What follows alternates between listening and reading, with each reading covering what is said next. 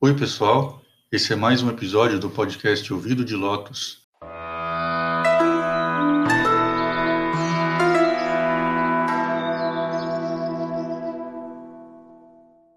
E esse é o nosso encontro semanal sobre budismo e espiritualidade. O meu nome é Marcelo e o meu nome dármico, ou seja, o meu nome de monge, é Shakya Pundarika Karna.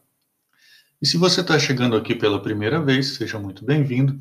Eu esclareço ou reforço que, apesar de ser um monge budista, o nosso podcast não tem nenhuma finalidade proselitista para nenhuma religião.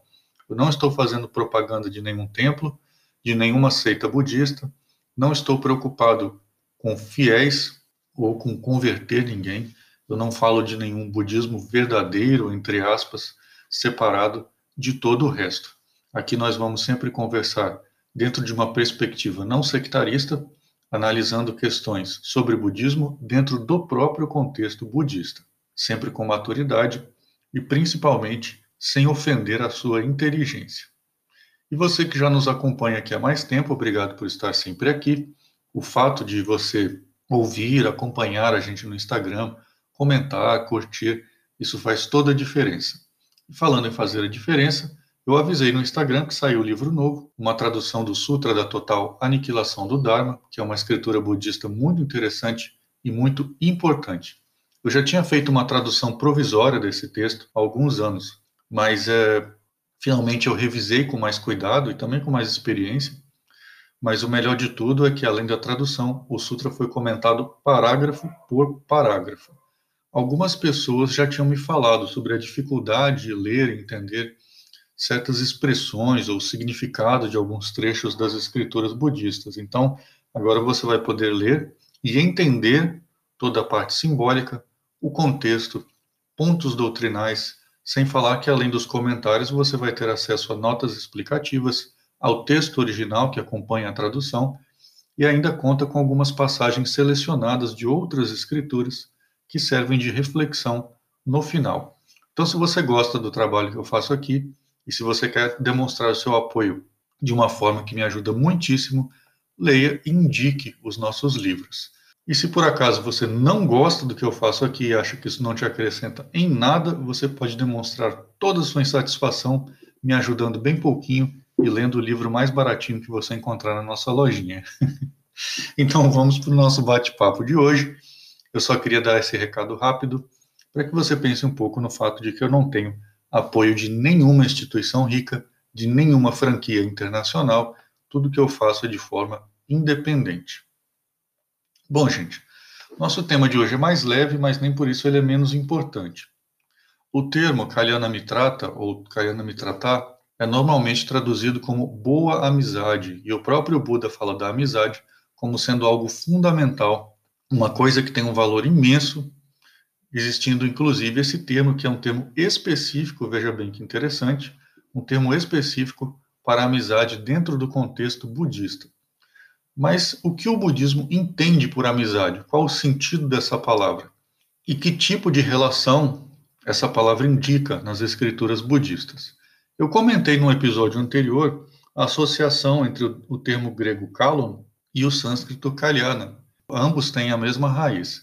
Ambos são traduzidos como bom, mas no sentido daquilo que é bom, porque eleva os nossos pensamentos, aquilo que nos influencia na direção de estados mentais superiores. Então a gente não está falando de algo bom no sentido meramente estético e nem de algo bom que seja bom porque te proporciona algum prazer, mas sim daquilo que é capaz de causar uma transformação na direção do que é maior do que a nossa própria existência humana. Isso é o que se considera como bom numa perspectiva de uma espiritualidade genuína. O que é verdadeiramente bom é aquilo que nos aponta na direção do que transcende a nossa própria existência. E seguindo nossa conversa, a gente tem a palavra mitrata ou mitrata em sânscrito para formar esse termo kalyana mitrata. E mitrata normalmente se traduz como amizade. Mas vamos colocar aqui alguns detalhes para a gente conseguir construir na nossa mente uma ideia mais completa do termo. Mitratar vem de Maitri, e Maitri ultrapassa um sentido comum de amizade, já que o próprio Buda é chamado nas escrituras de Maitribala, que daria para a gente traduzir mais ou menos como poder da bondade. E aqui a gente tem a bondade associada com a amizade. O termo Maitri, por exemplo, está no nome do Bodhisattva Maitreya, é aquela mesma raiz ali inicial.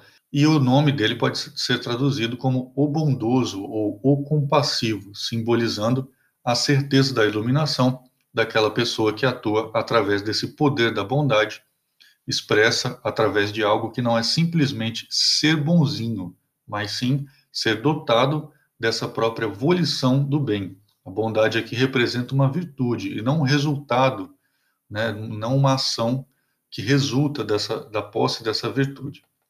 A mitrata, a amizade, começa então a aparecer aqui não como uma simples relação entre duas ou várias pessoas, mas como o desejo do bem dos demais seres vivos. E é através dessa volição, dessa inclinação ao bem do próximo, que a gente chega na ideia do termo Kalyana Mitrata como a boa amizade.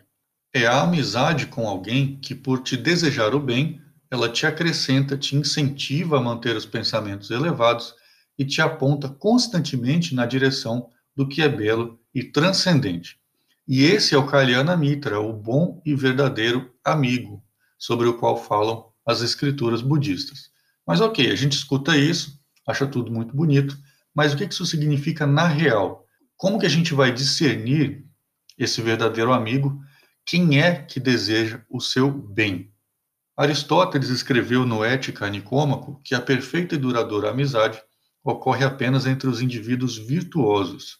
Quando esses indivíduos, quando esses indivíduos veem um no outro, a expressão dessa volição ao bem e ao que é mais alto, assim a companhia e o convívio entre eles se torna naturalmente um deleite, pois ambos estão constantemente elevando e sendo elevados.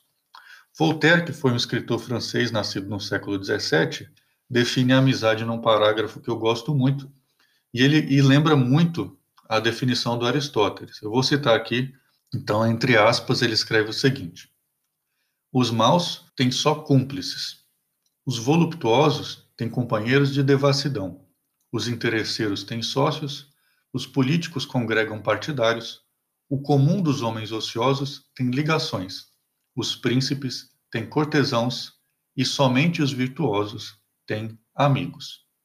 E é de uma forma muito parecida que o Kalyana Mitra, o bom amigo, o verdadeiro amigo, vai ser descrito nas escrituras budistas.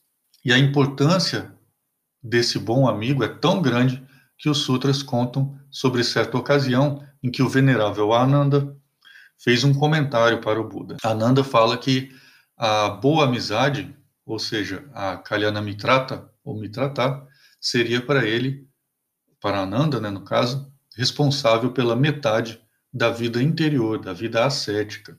O Buda, então, ele interrompe o seu discípulo e amigo e o contradiz, dizendo: Não, Ananda, a boa amizade corresponde à vida santa por completo.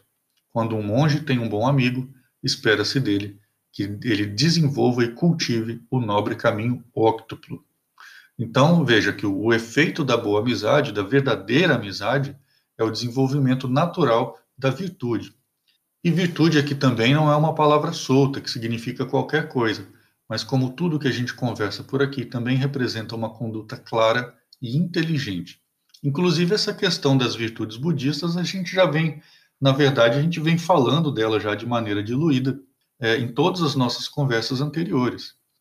Então, quando o Buda relaciona a verdadeira amizade a essa influência que proporciona o desenvolvimento e o cultivo do nobre caminho óctuplo, ele está falando que você é capaz de reconhecer aquele que é seu bom e verdadeiro amigo naquele que sempre te indica o caminho do bem e do belo. Então, como eu comentei antes, para o budismo, a verdadeira amizade ela vai ter as mesmas características da filia de Aristóteles. Ter um amigo assim não é simplesmente se cercar de um monte de gente, não se resume a conhecer novas pessoas, ou manter relações aleatoriamente com qualquer um. E aqui eu nem falo só da questão do budismo, mas qualquer pessoa que tenha dentro de si uma gota de espiritualidade genuína, não importa se você é muçulmano, se é cristão, se segue o candomblé ou qualquer outro, você vai se sentir incomodado em determinados ambientes, você não vai se agradar de certas, é, de estar entre certas pessoas ou de, de dedicar seu tempo a certas inutilidades, a conversas baixas, etc. Você vai perceber naturalmente que certas coisas destoam daquilo que você pensa ser um modo de vida que traga algum verdadeiro benefício maior a você mesmo e aos demais. Assim, quando o Buda fala que o bom amigo é aquele que te influencia na prática e no cultivo do nobre caminho óctuplo, o que isso quer dizer também objetivamente falando? Eu já comentei sobre o caminho óctuplo lá no Instagram, mas eu trago a discussão para cá para que a gente possa conversar um pouco e refletir a respeito. O caminho óctuplo, como tudo que já conversamos sobre budismo antes, não é um papinho frouxo, mas é algo bastante claro. É o mais básico que se deve entender sobre budismo. Infelizmente, há muitos budistas, entre aspas, que não sabem nem que isso existe. O caminho óctuplo é a quarta nobre verdade. É o caminho que guia a cessação de dukkha, que é comum a gente traduzir essa palavra dukkha como sofrimento. Mas dukkha não indica um sofrimento meramente físico, mas teria um sentido bem abrangente, próximo de uma inquietação, de uma febre que te agita internamente e não te permite encontrar repouso. O Buda então declara que a própria condição da existência está permeada de dukkha, dessa insatisfação, desse sofrimento. E a busca por honrarias, por reconhecimento, por poder, pela gratificação dos sentidos, né, a busca por essas coisas que são consideradas as grandes e maiores realizações na vida de tantas pessoas, não passariam de ilusões, de coisas temporárias que amanhã podem nem existir mais.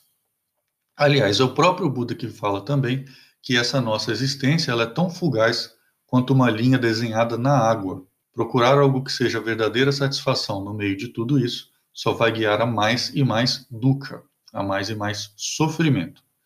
O caminho óctuplo então surge como um tipo de exercício interior para se tornar capaz de destruir essa inquietação, esse sofrimento, e o seu verdadeiro amigo é aquele que te apoia sempre nessa direção e nunca para fora dela.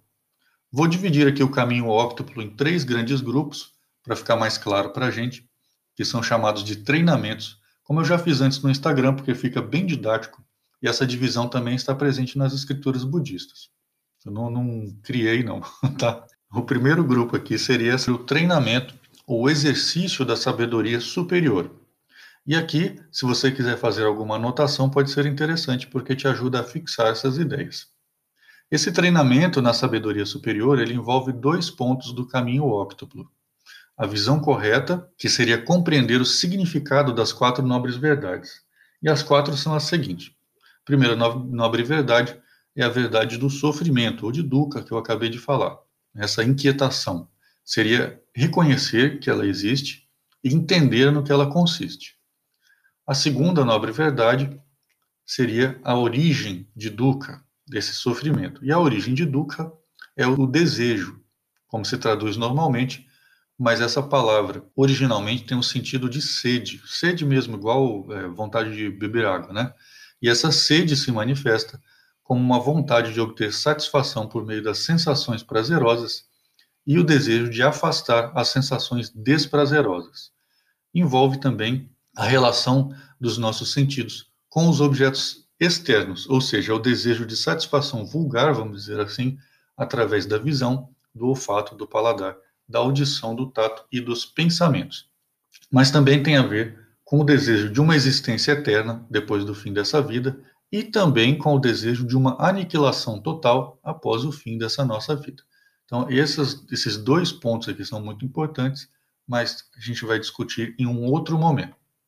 Então, tudo isso é considerado pelo budismo como a razão para a origem do sofrimento, para a origem de dukkha, né? o desejo que a gente tem de que coisas boas aconteçam e de que coisas ruins não aconteçam, e além de outros pequenos detalhes. A terceira nobre verdade, que são quatro, né, como eu disse, seria a verdade da cessação de dukkha. Então, dukkha tem um fim. Essa destruição do sofrimento é o que se chama de nirvana. Etimologicamente, a palavra nirvana tem a ver com soprar, e algumas escrituras budistas comparam o nirvana a uma postura ativa e não passiva, como muitos acham, mas a uma postura ativa de se aproximar de um, da chama de uma vela e soprar para que ela se apague. Esse fogo que se apaga é justamente o fogo dessa sede dos desejos que origina o sofrimento. E o sofrimento, ou dukkha, é aquela chama que nos fascina, como também fascina o inseto que voa na direção do fogo e morre queimado. Compreender isso é a visão correta, esse primeiro exercício do caminho óctuplo. O segundo exercício é a intenção correta. Então a gente falou da visão correta e agora a gente tem a intenção correta. E a intenção correta é uma expressão que também daria para a gente traduzir como postura mental correta, o que representa a internalização, ou seja, a corporificação de, das quatro nobres verdades depois que você as entende na, na visão correta. É quando a gente começa conscientemente fazer o esforço de abandonar a busca frenética e infrutífera da satisfação dos sentidos, abandonando assim o ódio e dando início à prática da compaixão por todos os seres vivos. Então, esse é o segundo exercício, a intenção correta, essa postura mental correta. E esse primeiro grupo, então, o treinamento da sabedoria superior, envolve a visão correta e a intenção correta. E assim vamos para o segundo grupo. O segundo grupo é o treinamento na moralidade superior. E é importante destacar que existe uma diferença muito grande entre moralismo e moralidade. E o treinamento na moralidade superior envolve mais três pontos do caminho óctuplo. Eles seriam a fala correta, a ação correta e o modo de vida correto. A fala correta significa desenvolver uma adequação na sua fala, colocando ela em concordância com a moralidade budista. Mas o que isso quer dizer? Isso quer dizer que, você, que você nunca deve enganar alguém, tanto diretamente quanto indiretamente. Ou seja, você nunca deve usar sua fala para se aproveitar de alguém, e mesmo que engane o outro indiretamente, isso também consiste na mesma falha nesse ponto no caminho óctuplo. Isso também significa manipular as pessoas com a intenção, por exemplo, de criar desavenças, de criar picuinha, de fazer inferninho pelas costas. Tudo isso é se afastar do caminho óctuplo. Também é quebra da fala correta ser grosseiro gratuitamente, não aceitar um pedido de desculpa sincero ou tratar alguém mal a troco de nada. E por último, também faz parte do, do uso correto da fala, evitar conversa fiada e sem nenhum propósito. O próximo ponto do caminho óctuplo seria a ação correta. E no termo original em sânscrito, isso tem um sentido bem próximo de ação com a finalidade correta. E envolve três dos cinco preceitos básicos que, para todos os budistas, é mandatório observar. Primeiro, é proibido se envolver numa morte direta. Isso inclui, obviamente, a abstenção de carne e de alimentos que contenham carne em sua composição.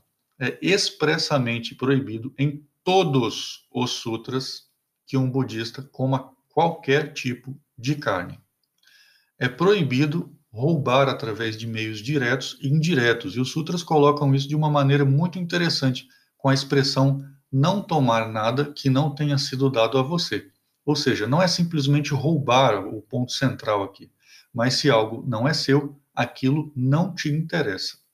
E terceiro, é completamente proibido consumir qualquer substância inebriante ou que cause a turvação da percepção, bebidas alcoólicas, drogas ou qualquer coisa que perturbe a clareza dos seus pensamentos é absolutamente proibido para um budista.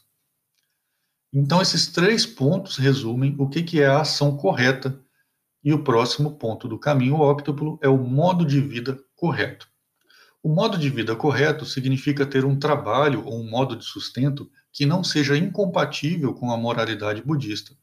O Buda proíbe expressamente a todos os budistas ocupações como açougueiro, pescador, caçador, fabricante ou vendedor de armadilhas ou gaiolas que serão usadas para capturar e matar animais, proíbe a venda de bebidas alcoólicas, bem como proíbe que se engane as pessoas oferecendo serviços de divinação, proíbe a atuação como curandeiro, prometendo curas mágicas e supostamente sobrenaturais, e outros tipos de charlatanismo, ou seja, ocupar-se desse tipo de atividade, prometendo curas milagrosas, dizendo que se pode adivinhar o futuro, afastar o azar, etc., são coisas proibidas no budismo.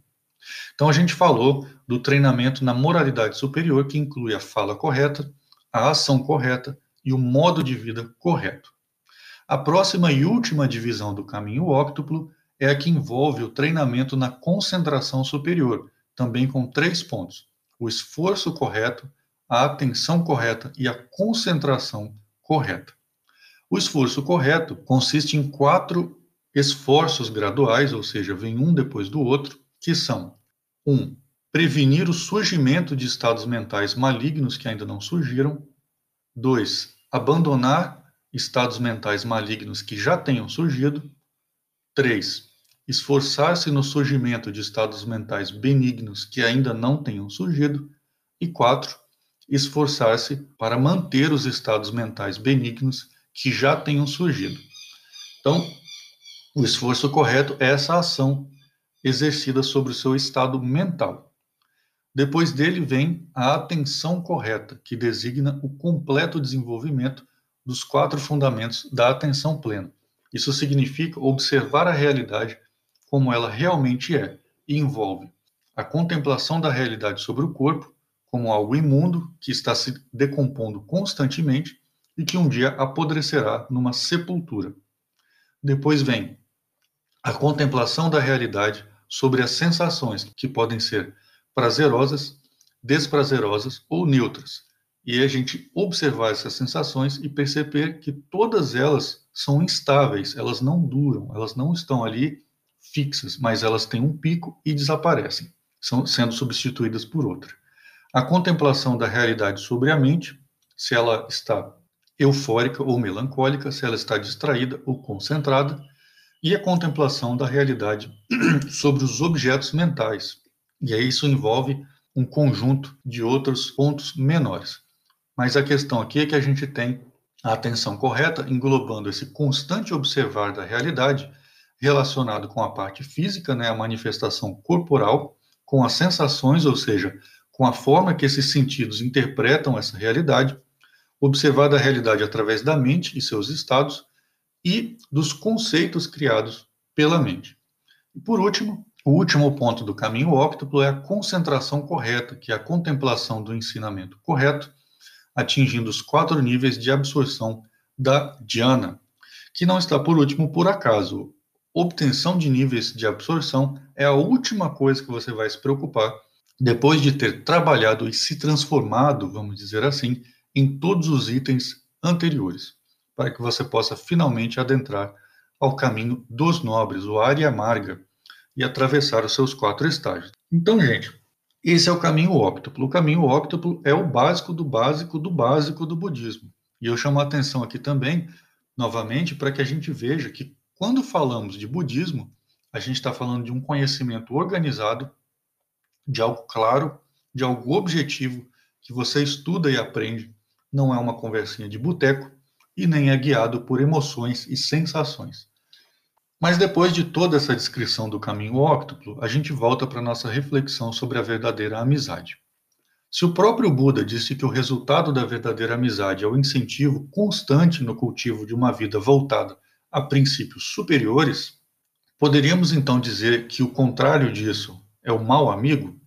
E eu sinto muito decepcionar os amiguinhos do budismo ursinhos carinhosos em dizer que sim, o Buda também fala das características dos maus amigos. Em outro sutra, que eu já citei antes, sobre o jovem Cigala, ou Singala, em sânscrito, aliás, no importantíssimo Sutra do Lótus e no Sutra do Mahaparinirvana, ambos fundamentais, também se fala disso. Mas nesse especificamente, onde o Buda instrui o jovem sobre a forma de vida de um budista leigo, há uma descrição bem detalhada dos maus amigos, como a pessoa que te convida para bebedeiras, que te faz passar a noite em claro na rua, que te incentiva à promiscuidade com atos e também com palavras, aquele sujeito que só te mete em confusão e picuinha, que faz com que os outros se dediquem a jogos e divertimentos, abandonando coisas mais importantes. O Buda chama esses indivíduos de maus amigos e diz que esses falsos amigos incentivam as más ações de seus conhecidos e nunca incentivam os bons atos. Pelo contrário, eles zombam e desaprovam alguém que tente levar uma vida correta, baseada nos princípios budistas. Obviamente, os maus amigos fazem isso porque não querem ter que olhar para si mesmos, então rebaixam os outros que não vivem como eles.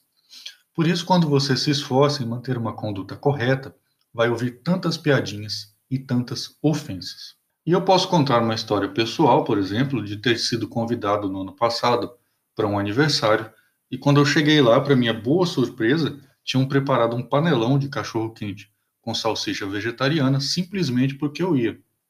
Isso, embora alguns considerem um ato simples, demonstra uma consideração genuína e é nesses pequenos atos que vemos essas diferenças. Você pode experimentar simplesmente parar de beber álcool, parar de comer carne, parar de andar com gente que faz piadinha sobre bunda e peito, gente que comenta sobre a funcionária da empresa que é gostosa, e obviamente isso que eu estou falando se aplica a ambos os sexos, mas no instante que você toma controle da sua vida, daquilo que você fala, faz e pensa, logo você vai ser chamado de fanático, de extremista, de chato, de esquisito. Isso quando você não ouvir ofensas diretas dizendo que você simplesmente, por viver sua vida como acha mais correto, está querendo impor algo aos demais. A verdadeira amizade é o grande segredo da vida espiritual e autêntica. E a vida espiritual, na verdade, não é algo separado da vida intelectual. E eu deixo para a gente hoje essa nossa reflexão final.